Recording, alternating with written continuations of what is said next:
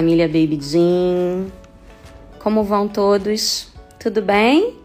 Estamos aqui para mais um encontro com especialistas, mais um encontro entre profissionais e famílias, todos preocupados com a infância.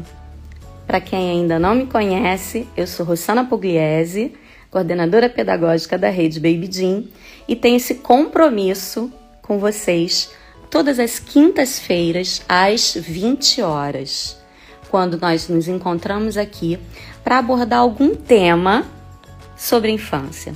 Algum tema que provoque a gente, algum tema que incomode a gente, algum tema que cause curiosidade. E sempre para me acompanhar nessa nossa primeira temporada, eu tenho trazido um pessoal de peso, né? Verdadeiros especialistas de áreas diferentes. Nós já trouxemos aqui pediatras, nós já trouxemos aqui é, psicólogos, enfim. E hoje, não menos importante, tão importante quanto tudo que a gente já falou aqui, quem vai vir falar é uma profissional de educação física. Olha que legal. É uma, uma amiga querida, fundadora do movimento Mirim. Ela vai explicar um pouco para gente o que, que é esse movimento. Cláudia Barros. E a gente vai falar de um tema muito legal, né? É, meu filho não está desenvolvendo como deveria. Talvez a gente pudesse ajustar esse título. Que tal? Eu acho, eu acho que meu filho não está desenvolvendo como deveria, né? Então vamos ver, vamos tirar essas pulguinhas de trás da orelha de um monte de papai e mamãe que está aqui, que vai assistir essa live agora ou que vai assistir depois gravada, gente.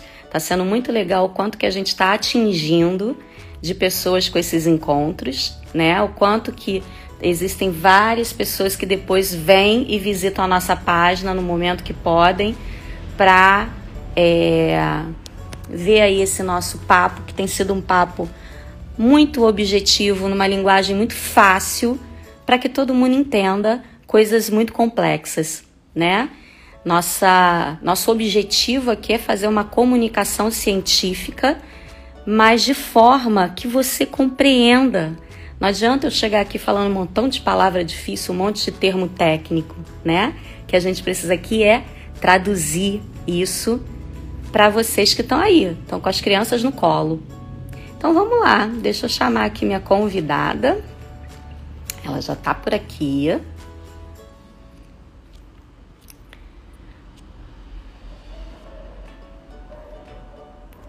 Vou te mandar aí o convite, hein, Claudinha?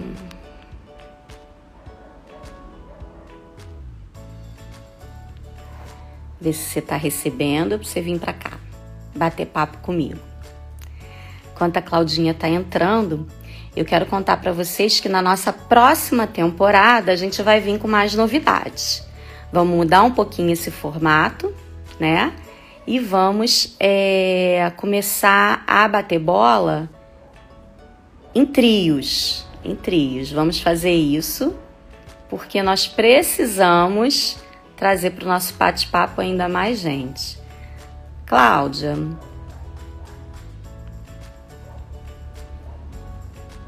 Solicita a tua entrada aqui para mim, que talvez fique mais fácil de eu te aceitar. Ah, tô te achando aqui. Pronto, agora vai, Claudinha. Pronto.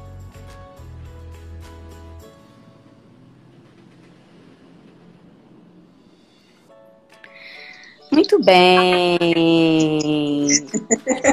coisa, né? A pessoa não é muito tecnológica, né, Cláudia? Diferente de você. eu vou te falar uma coisa. Eu fiz tanta live na quarentena e eu não sei o que aconteceu. A última live que eu fiz, acho que deve ter, sei lá, uns 20 dias. Não entrava de jeito nenhum. A gente atrasou tudo. Eu saí correndo para pegar o celular do meu filho. Eu não sei o que aconteceu no meu celular. Então hoje eu tô com o do meu marido aqui de, de reserva, mas eu consegui entrar no meu. Mas posso sei lá o que foi o Instagram, ele mudou o layout aqui da live.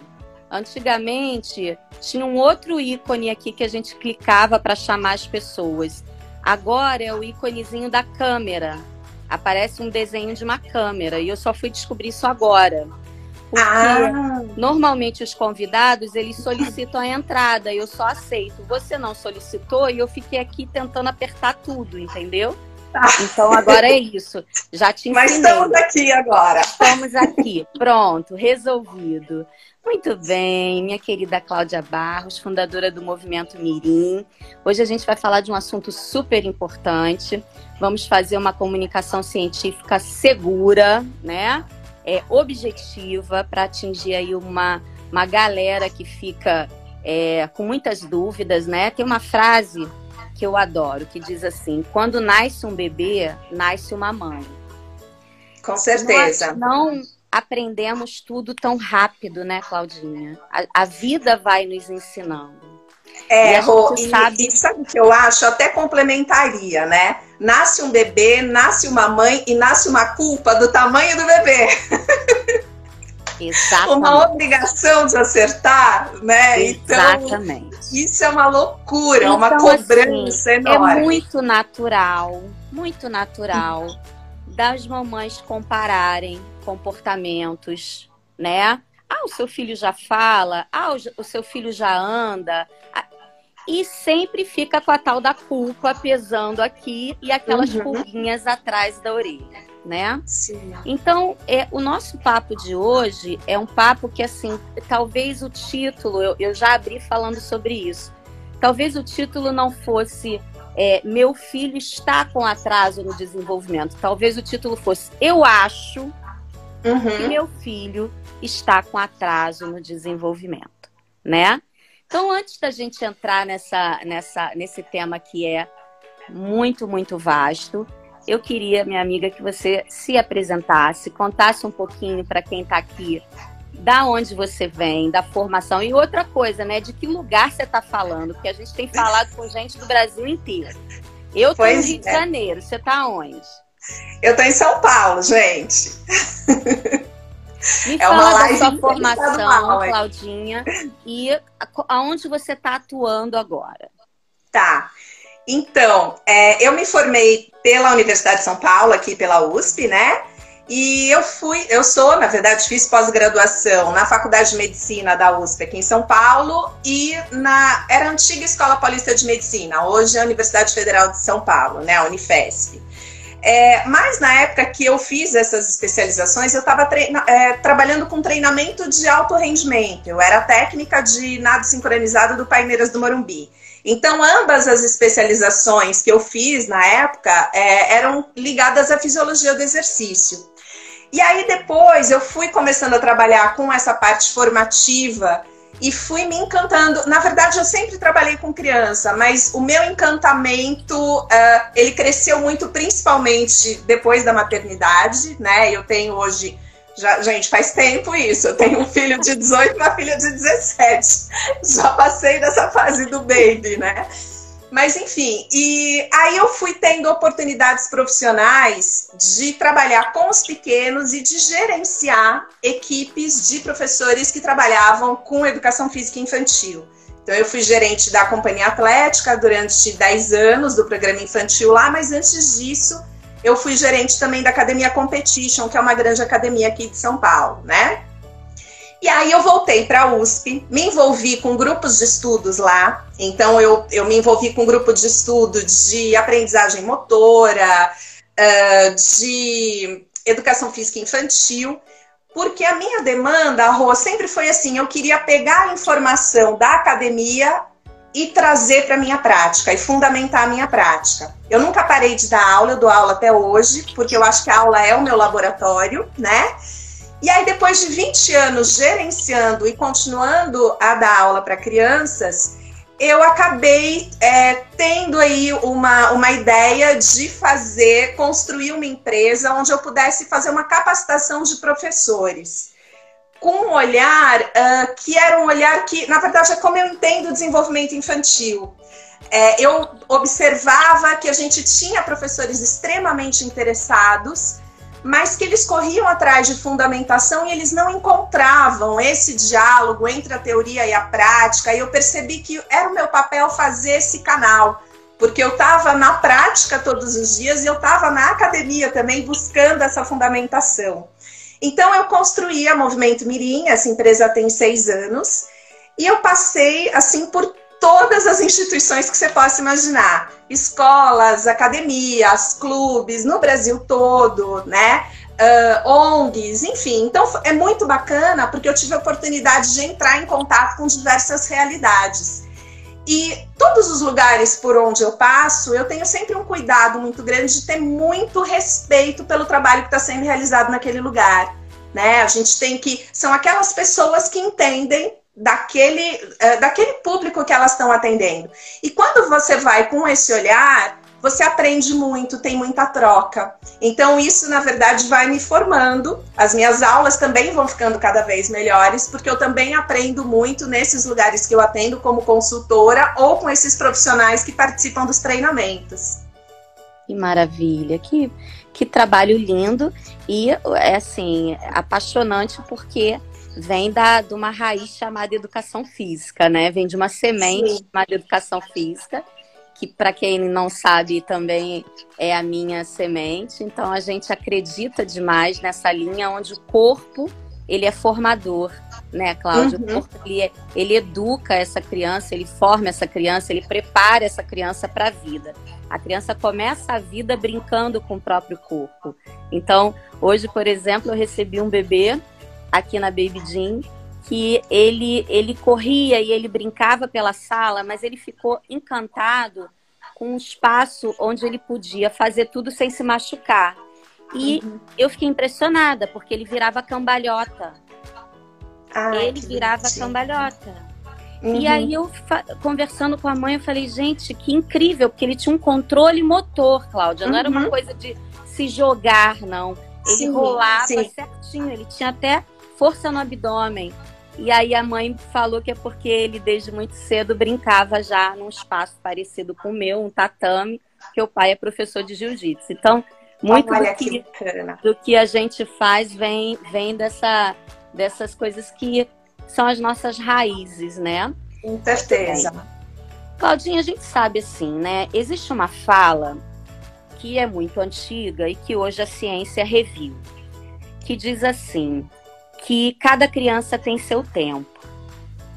E hoje a ciência ela já está tratando disso de uma outra forma, no sentido de alertar as famílias que, sim, cada óbvio, cada criança tem seu uhum. tempo, mas nós temos que ficar atentos a esse tempo, né? Isso. Que existe uma janela de desenvolvimento. Uhum. Então vamos começar explicando o que é uma janela de desenvolvimento. Vamos lá. É, eu acho que é bacana a gente conversar aqui nesse espaço, já que a gente vai abordar isso, sobre os tais dos períodos sensíveis, né? Uh, gente, assim, há algum tempo atrás, esses períodos sensíveis eram denominados de períodos críticos. Ultimamente, a gente vai encontrar uma série de textos que substituíram essa ideia de alguma coisa que é crítica, né? Parece alguma coisa no limite, enfim, por períodos sensíveis. Então, são esses momentos em que existe uma janela de oportunidade para que aquele desenvolvimento, aquela aprendizagem aconteça. A gente sabe uh, que, assim, tem alguns marcos referenciais motores. A gente se baseia muito no corpo, gente. Esse comecinho de vida, a inteligência mora no corpo. É o corpo que vai viabilizar toda a minha exploração do espaço, uh, as informações que eu vou retirar daquele espaço. É por isso que a gente chama esse momento de momento de período sensório-motor, né? Uh, existem, nesse, principalmente nesses dois primeiros anos de vida, existem alguns marcos referenciais que são importantes. A gente sabe que vai ter uma variabilidade individual, sim, isso vai acontecer, uh, mas assim, a ordem dessas conquistas motoras, ela é fixa. Então, pode ser que um bebezinho consiga, por exemplo, andar com 10 meses, um outro com 14 meses, mas certamente ele não vai ter andado sem antes ter se arrastado. Né? Então, primeiro ele se arrastou, uh, depois ele engatinhou e depois ele vai se apoiar nos móveis para trocar os passinhos e depois ele vai andar. Então, a gente tem essa sequência que é uma sequência fixa. Aí a gente fala assim, ah, então tudo bem. Então, uh, dos 10 aos 14 meses, que, que, é isso, né? Como assim? Não é um período muito longo? É, porque, na verdade, uh, tudo que a gente chama de desenvolvimento é aquilo que vai acontecer uh, do ponto de vista biológico. Então, porque eu sou humana, eu vou me desenvolver dessa forma.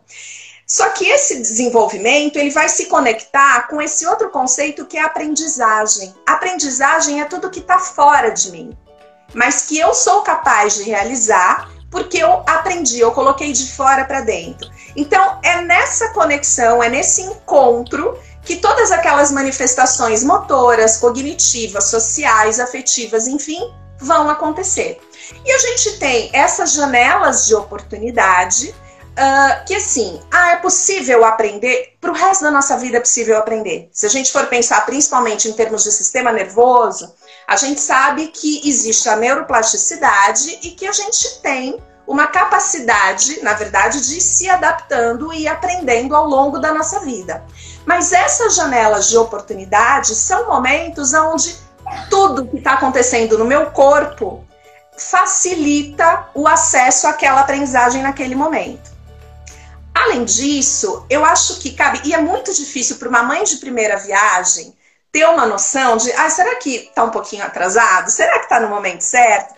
A mãe que está no segundo filho é tudo mais fácil, é. porque você tem um parâmetro, né? Para o primeiro filho é mais difícil, e muitas vezes, gente, justamente por, por uma super proteção, né? Isso é, é o nosso instinto materno. Natural. Não tem jeito. A gente protege.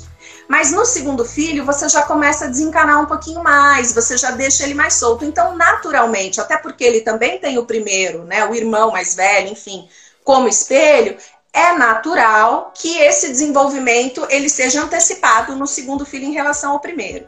O que, que é muito bacana? A gente costuma fazer aquelas consultas mensais de rotina com o pediatra e não por acaso eles trazem, né? Eles têm tabelas, enfim, eles vêm com uma série de questões. E é fundamental que a gente seja assim extremamente honesto naquele momento, né? É, essa observação toda, com certeza, está sendo feita por esse pediatra.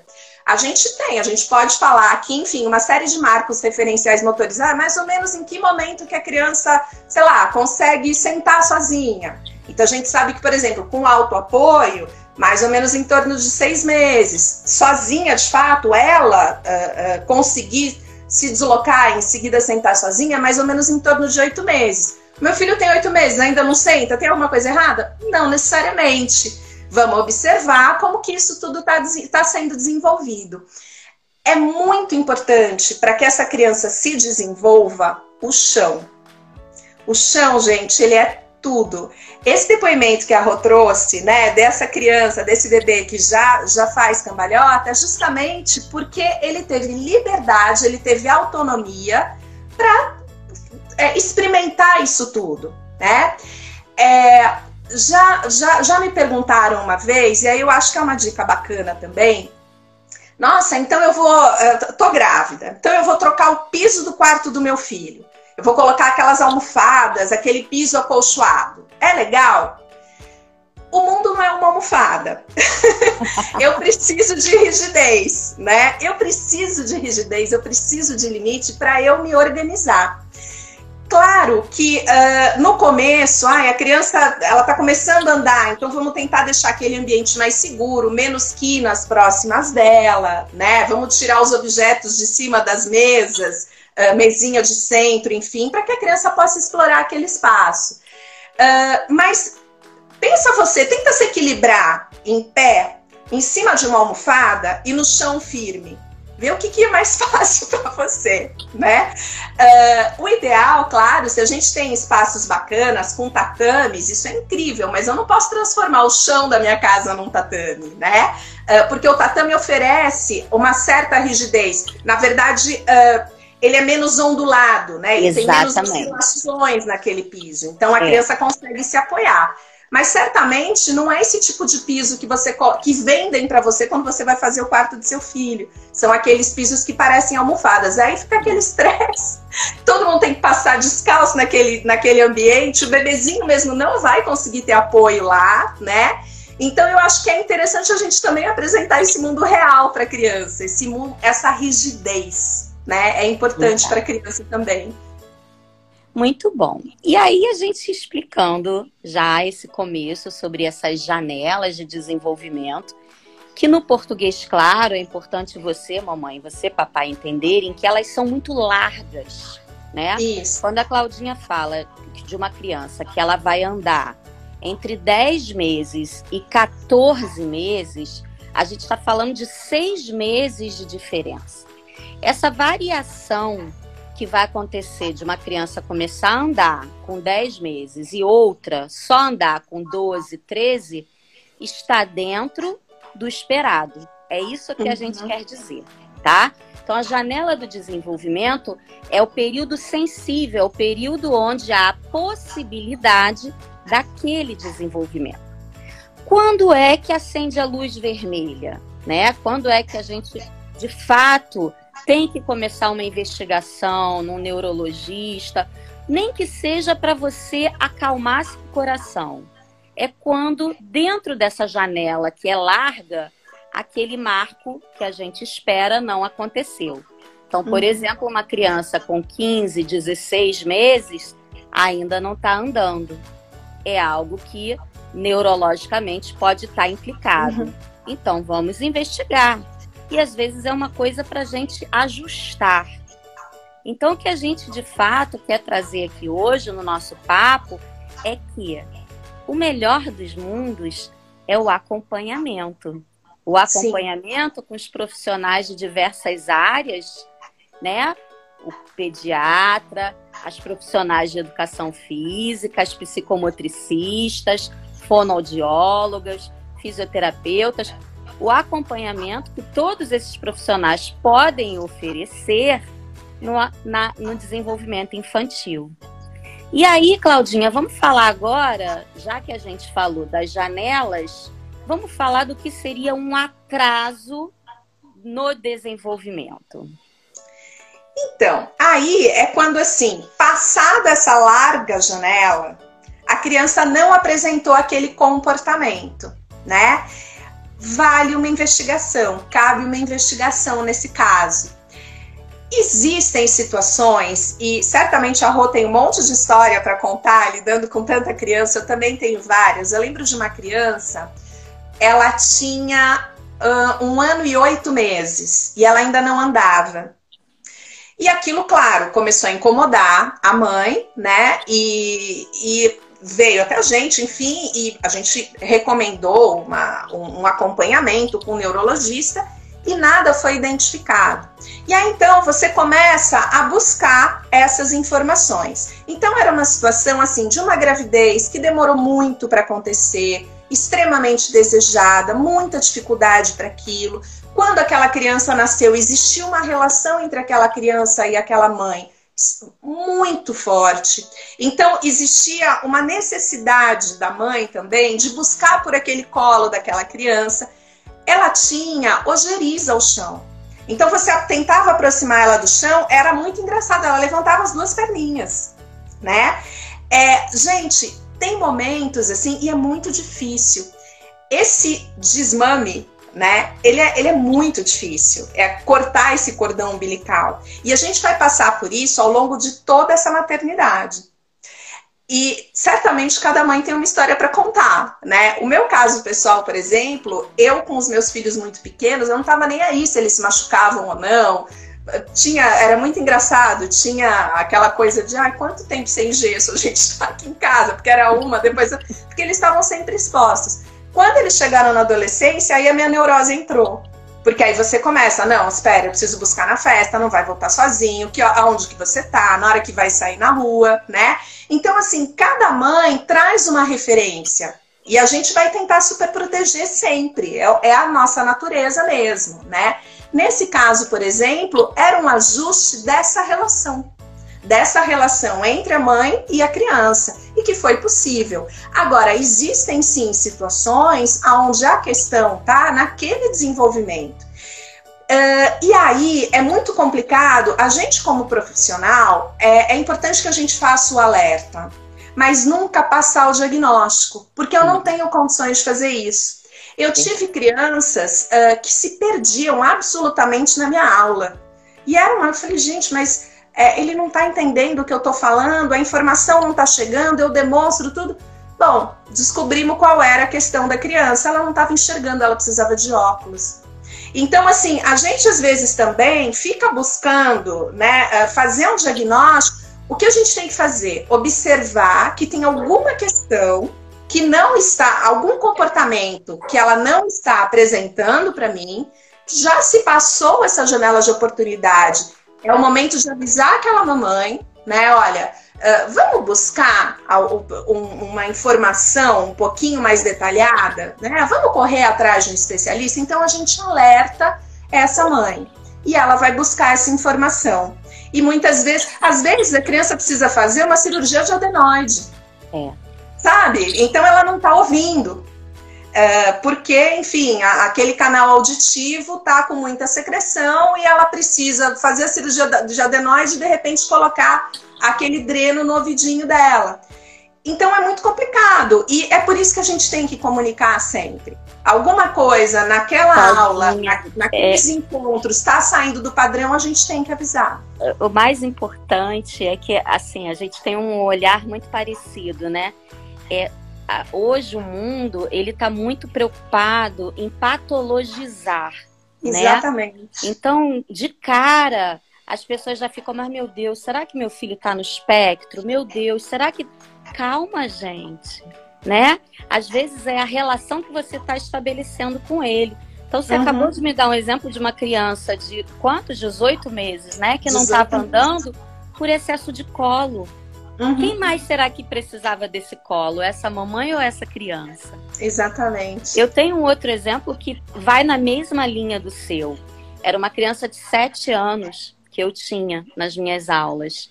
E eu percebia nela um comportamento muito imaturo emocionalmente para a idade. Até que um dia, né, eu, eu dava sempre as aulas na sequência, eu nunca tinha visto, mas naquele dia ela acabou a aula dela e eu não tive aluno e eu fui subir para a cantina. Isso já tem muito tempo. E quando eu cheguei lá, ela estava mamando no peito. Uma criança de 7 anos. Uhum. E aí uhum. eu pergunto para vocês, vamos pensar, quem mais estava precisando dessa relação? Se que era essa criança ou se também não era essa mãe? Uhum. Então, quando, quando nasce uma criança, é, ela não se percebe diferente dessa mãe. Ela acha que ela e a mãe é uma pessoa só. Mas é essa mãe que vai dando identidade a essa criança, uhum. né? Que vai à medida que ela vai se afastando. À medida que ela vai. Então, se essa mãe vai dando contorno para esse corpo, essa mãe vai ensinando para ela o que que é se ela chora porque está com fome, a mãe dá o nome para essa sensação, é fome que você está sentindo, né? Então essa relação, essa, essa, esse nascimento do outro, ele ocorre a partir dessa cuidadora. Uhum. Se essa cuidadora não libera esse nascimento, se essa cuidadora ainda precisa que essa criança esteja muito nessa relação é, umbilical, a gente acaba que é, retarda o desenvolvimento dela.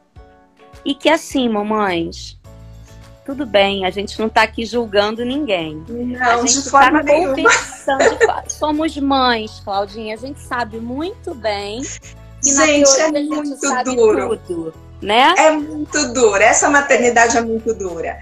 É, eu acabei me tornando uma mãe melhor justamente por trabalhar com, com crianças e identificar essas relações entre uh, essas cuidadoras, essas mães e seus filhos. Então você começa a ter uma autocrítica maior, mas você se pega cometendo os mesmos erros. Os mesmos. E a gente, e que bom, né? É, eu não gostaria de ser uma mãe perfeita. Não, eu acho que essa perfeição também não vai ser, não vai ser boa para os meus filhos, né? É, é curiosíssimo. Aliás, está passando. Eu vi ainda há pouco uma propaganda, eu só não vi qual era o produto. Ela dizia assim que é, eu achava que eu ia fazer tudo da, da, daquela forma, né? Eu tinha uma cabeça onde tudo ia funcionar muito bem, eu ia ter controle de tudo. Ah, meu amigo, só quem é mãe sabe que a gente não tem controle Nossa. de nada. muito bem. Minha amiga, e aí vamos lá, vamos seguir aqui, porque chegaram perguntas pelo nosso Instagram. Então eu uhum. vou, trazer, vou começar a trazer algumas agora, né? Uma diz assim: minha filha tem 10 meses e ainda não começou a engatinhar. Isso é um problema? Não é um problema, gente. Lembra? A Rô acabou de falar dessa janela que é super larga. Mais ou menos em torno de nove meses, as crianças começam a engatinhar. Mas a gente tem crianças que engatinham com 10 meses, a gente tem crianças que engatinham um pouquinho mais tarde. A gente tem crianças que não engatinham. Uh, eventualmente me perguntam a esse respeito. Ah, meu filho começou a andar com 10 meses e ele ainda não engatinhou. Qual é o meu olhar sobre isso? Eu gosto muito de crianças que engatinham e eu vou explicar por que isso para vocês. Esse desmame que a, a Rô estava se referindo agora, ele é um processo. E ele é um processo para esse bebê e para essa mãe. Então, essa construção de identidade, esse bebê ele vai fazendo ao longo desses dois primeiros anos de vida. É nessa separação, é nessa construção de separação que o bebê constrói a si mesmo. Agora, à medida que esse bebê vai saindo do meu colo e que ele vai indo para o chão, essa separação vai sendo muito facilitada. Por isso que eu gosto tanto de chão. No momento que ele está no chão, ele está separado de mim. Ele está explorando aquele meio com absoluta autonomia. E se a gente for pensar nesse desenvolvimento, nessa construção, ele saiu do meu colo e agora ele vai para o chão. Qual é a primeira forma de deslocamento que ele apresenta para mim? Se arrastando. Então ele precisa, embora ele tenha eh, se separado de mim e perdido essa superfície de contato com o meu corpo, ele vai buscar esse amparo no chão. Depois, na hora que ele começa a engatinhar, o que, que vai acontecer? Ele já está ganhando mais autonomia, então ele está abrindo mão de alguns apoios motores ele passa então a precisar apoiar somente a canela e as mãozinhas no chão. Até que depois ele começa a ser capaz de apoiar os dois pezinhos, de ficar ereto e de se segurar nos móveis só pelas mãozinhas. E somente depois ele vai andar, inicialmente com as mãozinhas para cima, né? É, buscando, enfim, o apoio de alguém, e depois, lá pelos 13 meses mais ou menos, ele começa a baixar essas mãozinhas. Então, esse engatinhar, ele é importante para prover bons apoios para a criança. É, é, é, esse olhar que eu tenho. Né? Então, tanto do ponto de vista da coordenação motora, é importante que a criança consiga fazer essa alternância de segmentos, mas também por uma questão afetiva, gente. Ela vai abrindo mão dos apoios, ela vai se colocando ereta, e aí então ela vai, ela vai conseguindo andar. É como se aquele chão envelopasse ela. O meu colo não dá mais, não é mais necessário para fazer esse envelope, mas ela vai buscando esse envelope no chão até que finalmente ela consegue ter essa autonomia motora. O chão é assegurador, né? É assegurador, o chão é exatamente. É assegurador. Então a criança é. fica ali em segurança. É por isso que na Baby Jean o nosso trabalho é no chão, Claudinha. Um chão higienizado, um chão com segurança, mas é lá que eles precisam estar. Esse é lá negócio, que tudo acontece. Tudo acontece. E as mães ficam bobas, né? Eu adoro dar uma brincar assim com elas, porque às vezes a gente traz os materiais alternativos e leva para o chão. Então eu trago um material em que eu, eu deixo eles criarem, né? E a gente vai. E aí eu brinco com elas, olha, gente, esse, por exemplo, essa uma caixa de sapato pintada esse aqui eu importei da Holanda e junto com palitos franceses, porque assim, hoje as famílias gastam verdadeiras fortunas com brinquedos, né? Brinquedos que a criança só toca e o brinquedo quase vira uma cambalhota e não tem interação nenhuma. Então, aonde é que interage? É, é no chão e é com é esses chão. materiais, né? Exatamente. Essa semana, Rô, é, nas redes sociais da Movimento Mirim, diariamente são postados vídeos curtinhos, coisa de dois, três minutinhos, como se fossem umas pílulas assim de informação, né? E a gente fala desse desenvolvimento infantil.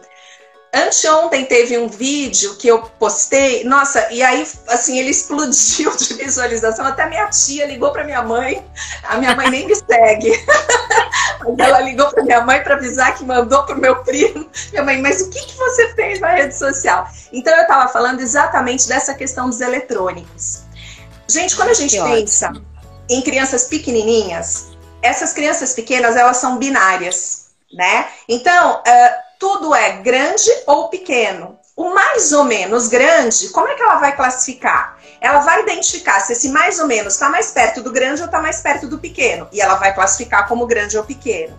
Essa relativização ela vai acontecer ao longo da infância e a criança vai relativizar lindamente só lá na adolescência. Quando a gente está falando dessa construção de espaço, dessa construção de material, isso também se refere a comportamentos. Esses eletrônicos, eles são binários. A criança apertou um botão, o eletrônico emite um som. Apertou outro botão, uh, apareceu uma tela. Apertou outro botão, apareceu. É, é um mundo em 2D e é um mundo binário. E todo o nosso caminho de desenvolvimento com a criança é sempre no sentido de apresentar para ela a relativização. É por isso que esses eletrônicos limitam tanto. Eles não são proibidos mas eles não podem se sobrepor a outros brinquedos. E a gente até conversou, né, Rô, quando a gente fez um programa junto. Coloque seu filho na cozinha e dá todas as colheres para ele. Dá, sabe? Abre a gaveta de colher, dá para ele um monte de refratário de plástico. Ele vai perceber quais são as diferenças entre formas, ele vai aprender a classificar o que, que cabe, o que, que não cabe, dentro, fora, grande, pequeno, o médio, a colher que não está nem grande nem pequena. E ele vai explorar um mundo em 3D. Então, é muito mais estimulante do ponto de vista cognitivo esse tipo de atividade. Não é um brinquedo estruturado, é um material de cozinha, né?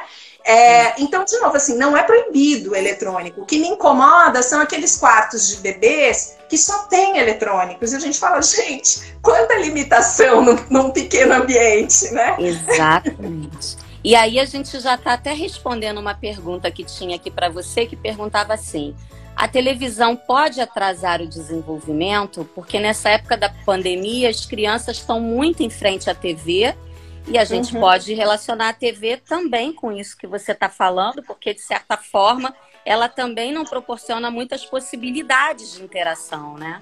não proporciona. E a TV, gente, ela tem uma questão que é importante, uh, que é a questão da fala. A criança, por exemplo, para desenvolver a fala, é, como é que ela vai desenvolvendo? Né? Ela vai, na verdade, se atendo mais à melodia da minha voz do que o que aquela voz significa. Ou, ou, aquela voz, o que aquela palavra significa. Quando a gente se reporta a qualquer bebê, isso é em qualquer lugar do mundo, é isso que é interessante, né? Tem alguns psicólogos uh, que chamam isso de manhês. Manhês é o tipo de fala que a gente, o tipo de som que a gente emite quando a gente se dirige à criança. Então a gente não fala oi, tudo bem? A gente fala oi, tudo bem? Então a gente fala devagar, a gente deixa a nossa fala mais aguda e é nessas oscilações tônicas que a criança vai tirando dicas para identificar o que, que aquilo significa. Ela não tem isso na TV.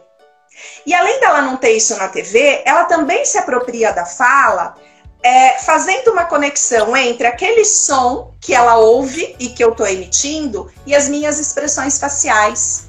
Porque, na verdade, ela não está se apropriando simplesmente da fala, ela está se apropriando de uma comunicação. Então, uh, claro que a gente não tem como, a gente vai colocar assim a criança na frente da TV, faz parte. Mas vocês vão observar que, principalmente os bebês até um ano de idade, eles não se interessam por aquilo que está passando na TV, eles se interessam pelo controle remoto da TV. Porque na hora que eles vão apertando aqueles botões, eles vão observando qual é a ação, qual é a consequência da que a ação dele naquele botão está trazendo para ele. Né? Então o interesse dele não está necessariamente naquilo que está sendo passado para ele. A gente coloca é, na TV, não tem muito como, até porque sim, Uh, longe de mim de querer colocar culpa o tempo inteiro nas mães. Uh, eu também, na pandemia, embora meus filhos já sejam adolescentes, mas tem demandas, e eu também estava trabalhando em casa. né? Então é muito difícil. Tem momentos que você precisa estar numa reunião, né? Então eu entendo tudo isso, de verdade, assim. É, mas assim, se a gente conseguir limitar esse período, é bacana porque é um limitador. E aí você já falou que nesse contexto, o porquê do controle remoto? Exatamente pela relação binária. Eu dou o uhum. comando, uhum. responde. Eu dou o comando, ele responde. Exatamente. E uma outra coisa que é, é a gente também consegue responder. Hoje, um, uma grande queixa das mamães nessa faixa etária inicial é o quanto que a pandemia está gerando um atraso na fala, né? Sim. E por quê? Ora bolas, ele não está tendo relação com o mundo, ele só está tendo relação com o papai e com a mamãe, que às vezes essa comunicação não é muito intensa.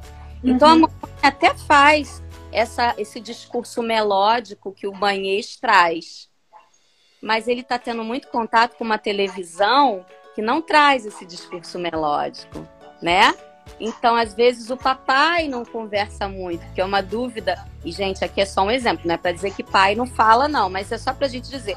É, é, você pode ter certeza que a mãe que é mais comunicativa estimula a criança a falar mais rápido, né? Sim. E que às sim. vezes isso não acontece dentro da sua casa, não uhum. é a uhum. sua característica.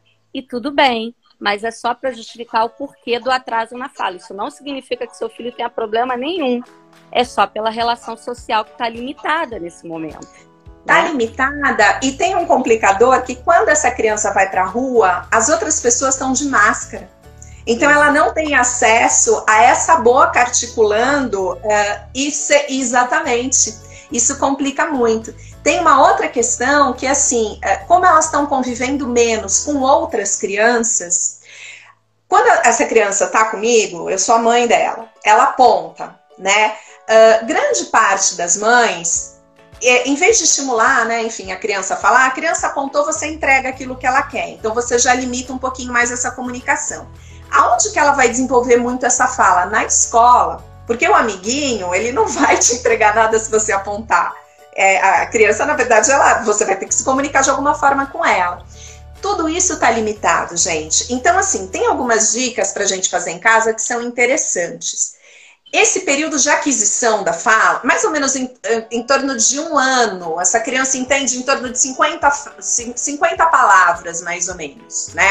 Isso vai se desenvolvendo, mas essa explosão linguística, ela acontece em torno de cinco anos. Aí é, é uma explosão linguística, uma coisa absurda, né? Mas nesse comecinho, ela vai se comunicar muito pelo corpo. A gente chama isso de linguagem corporal. Depois, o que, que ela vai fazendo? Ela vai adicionando gestos significativos a alguns sons. Então, ela aponta e, junto com esse apontar, vem uma determinada palavra. Eu devo corrigir? Não. Mas sabe como é que a gente faz? A criança ela vira para a gente e fala, por exemplo, uh, boboendo, sei lá, né? A gente olha para ela e a gente repete qual era a intenção dela, construindo a frase correta. Ah, a vovó tá varrendo o chão. Percebe? Então, assim, porque eu não posso falar para ela, não, o bobó indo tá errado. Porque aí ela se cala, né? Uhum. Uh, mas, ao mesmo tempo, eu tenho que dar dica para ela da construção correta esse momento que essa criança ela usa algumas palavras, né, que são as palavras mais importantes para contextualizar alguma coisa, a gente chama de fala telegráfica, porque parece um telegrama mesmo, né? É. Ela coloca duas palavras lá e ela se faz entender. E o nosso papel é esse, é se reportar a ela, sempre buscando essa melodia que naturalmente a gente faz, né? E é isso que eu falei, em qualquer lugar do mundo, é isso que é muito interessante, né? É, mas com a construção correta, porque aí a gente vai apresentando para ela um novo repertório. É. Isso é bonito, né, Cláudia? A gente é muito apaixonada por isso tudo, né? É uma delícia. A gente fala com brilho no olho. É, é, é muito legal. Bom, é, então vamos assim, vamos falar agora, é, vamos voltar lá no por onde a gente começou, né? Porque a gente está caminhando um pouquinho aí para o final da nossa live. E, e, e, muitas das perguntas que chegaram, Claudinha, sempre foi assim: é, comparando o, o, filho com o primo, é, ou meu filho tem dificuldade de se relacionar ou meu filho ainda não sentou, mas porque eu vejo, é, ou a minha vizinha, uhum. o bebê dela da mesma idade já sentou, né? Uhum. O meu sobrinho, ele chega em qualquer lugar e brinca com todo mundo, meu filho não.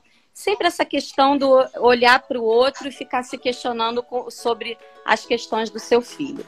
Então vamos uhum. falar sobre essa, essa, essas particularidades, essa, essas individualidades né? Uhum. Que todo mundo sabe, e, e, a gente aqui não está falando para nenhum ignorante, todo mundo sabe que cada um é cada um, né? Sim. Mas vamos falar cientificamente o que mais é de, na infância isso pode pode estar tá implicando para que a gente perceba comportamentos tão diferentes. Então, é, normalmente, gente, vamos falar de desenvolvimento típico, porque na enorme maioria das situações, tá tudo certo, né? Quando não estiver, certamente o profissional que está atendendo o seu filho vai uh, trazer para você um sinal de alerta. Os profissionais que estão assistindo a gente agora, por favor, sinalizem. A informação ela é fundamental. Os pais têm direito à informação. E a gente não precisa transmitir uma informação com precisão porque a gente não tem. Eu não tenho, eu não sou médica. Mas eu observo, eu sou uma excelente observadora, porque eu sou professora de educação física e eu tenho um parâmetro que os pais não têm. Os pais têm um filho, dois filhos. Eu tenho 400 crianças, 300 crianças, né? Então, assim, claro que, que eu vou conseguir passar essa informação. É comunicar. É, tem alguma questão aqui que eu acho que cabe uma investigação e o pai certamente vai correr atrás dessa informação. Para os papais e para as mamães. Uh, o filho do meu vizinho sentou antes do meu filho. Tudo bem, não tem problema nenhum. Uh, fala. Tem crianças, os meninos, uh, muitas vezes, começam de verdade a se comunicar, a usar a fala né, como um recurso de comunicação lá muitas vezes próximo dos três anos. As meninas normalmente falam um pouquinho antes, né? Em torno de dois anos. Mas os meninos, até os três aninhos, tá tudo certo, não tem nada de errado. Essa questão de estranhar. Ah, eu tô. Uh, ele estranha muito, ele é pouco sociável. A gente precisa pensar primeiro se ele tem oportunidade uh, de, enfim, de se relacionar com outras pessoas. E se vocês quiserem saber a minha opinião, eu não acho ruim um bebê que estranha um pouquinho. Porque, gente, uh, se esse bebê ele se entrega para qualquer tipo de relação, ele também está um pouquinho vulnerável. Né? É, então é interessante sim que haja um estranhamento e que a outra pessoa precise conquistá-lo. Não tem nada de errado nisso. Você, quando você vai para uma festa tá super bacana a festa, uma balada maravilhosa. Só que você não conhece ninguém. Você vai chegar na festa e vai começar a dançar? Ou você vai esperar algum conhecido se aproximar de você para salvar a sua festa e você começar a dançar? Por que, que essa criança precisa se entregar totalmente para um ilustre desconhecido? Dependendo da forma como essa pessoa abordou, uh, e muitas vezes essa inadequação na, na, na, abordagem é por, ignorância, porque a pessoa não sabe. Né? Quer ver uma coisa que, que enfim, uh, eu acho que é importante a gente se atentar? Quando eu for abordar um, um bebê desconhecido, eu me aproximo dele, me abaixo, nivelo meu olhar e vou conversando com ele. Eu não vou tocar naquele corpo se eu não conheço aquele bebê aquele corpo faz parte dele, não faz parte de mim, eu não preciso violar, eu não posso violar esse corpo. E às vezes, uh, por, enfim, com a melhor das intenções, a abordagem que foi realizada com aquela criança foi uma abordagem assim: a criança estava no colo da mãe, chega um estranho, ai que lindo, vai lá e pega. Gente, ela não quer. Ela tá naquela, naquele colo que representa todo o conforto do mundo, a pessoa que ampara, que provê afeto, que provê alimentação, que provê cuidado, de repente ela é tirada de lá por uma pessoa que ela tem pouca relação. É claro que ela não quer ir, né? Então, assim, não tem nada de errado. Se acalmem, papais, mamães, está tudo certo. rela as relações, elas precisam ser construídas uh, e a criança precisa ser seduzida a, de repente, iniciar aquela relação. Ela não precisa ser responsiva a qualquer tipo de abordagem, porque assusta. Ai, maravilhosa, muito bom. É isso, mamães, papais. A nossa fala de hoje é uma fala que veio para que vocês acalmem os corações de vocês, que vocês entreguem esse, esse acompanhamento a algum profissional da sua confiança, né? É, e nós, profissionais que acompanhamos, eu na Baby Jean, Claudinha no Movimento Mirim, tantos outros colegas que estão aqui, amigos, ó, Aline Miranda, Renatinha, gente, Silvia Bach, Cristina, isso é tudo psicomotricista, gente. Olha aqui, minha pessoal da Baby Jean de Brasília, é, Baby Jean Cascavel, Baby Jean Bento, cheio de a Larissa, nossa psicomotricista, ó. Beijo para vocês. Nós somos profissionais que trabalhamos com a infância.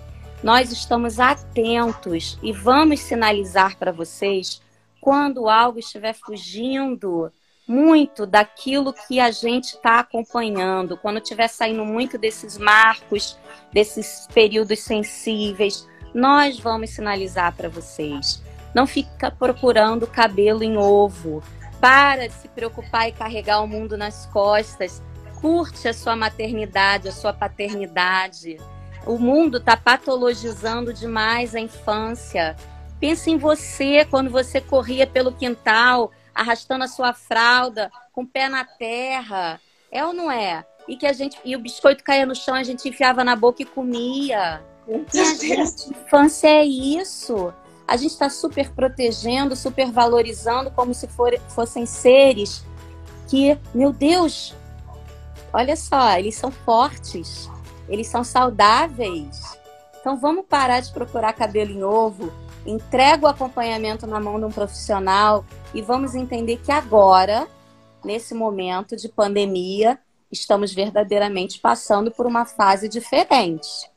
Uhum. Então não é o seu filho que está com atraso na fala, Todas as crianças Todos. nesse momento estão Todos. com atraso na fala. Se bobear, até eu tô com atraso na fala. Eu não tenho com quem falar, gente.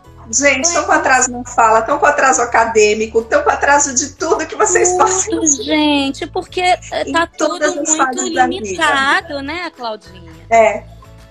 Então, assim, procurem um espaço perto da casa de vocês e vejam um acompanhamento para que essas crianças sejam olhadas com um olhar profissional. Não ouve a vizinha, não ouve a babá da, da, da, sobrinha, porque tem muita gente falando bobagem. E aí a gente só se preocupa, ao invés de relaxar e curtir essa infância. Não é isso? É isso aí, Rô. Claudinha, vamos se despedir, porque o nosso o Instagram vai derrubar a gente. A gente fala demais. Falamos muito, né? Gente, super obrigada. Rô, muito obrigada pelo convite, por esse espaço. Que delícia estar aqui falando de um tema que a gente ama de paixão. Obrigada mesmo. Acalmem-se, mamães. Curtam muito a maternidade, porque é bom demais. Cláudia, obrigada. Conta comigo sempre. Somos aí parceiras de profissão, parceiras da vida. Quando tiver outro programa, pode me chamar, que eu adoro falar sobre isso. E, ó, gente, curte lá o Instagram da Movimento Mirim. Claudinha tá sempre botando um conteúdo de qualidade, sempre associando com as questões do desenvolvimento infantil, do desenvolvimento motor, que é a nossa praia.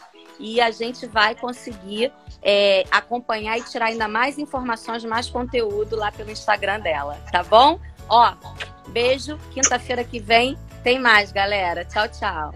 Beijo, gente. Tchau.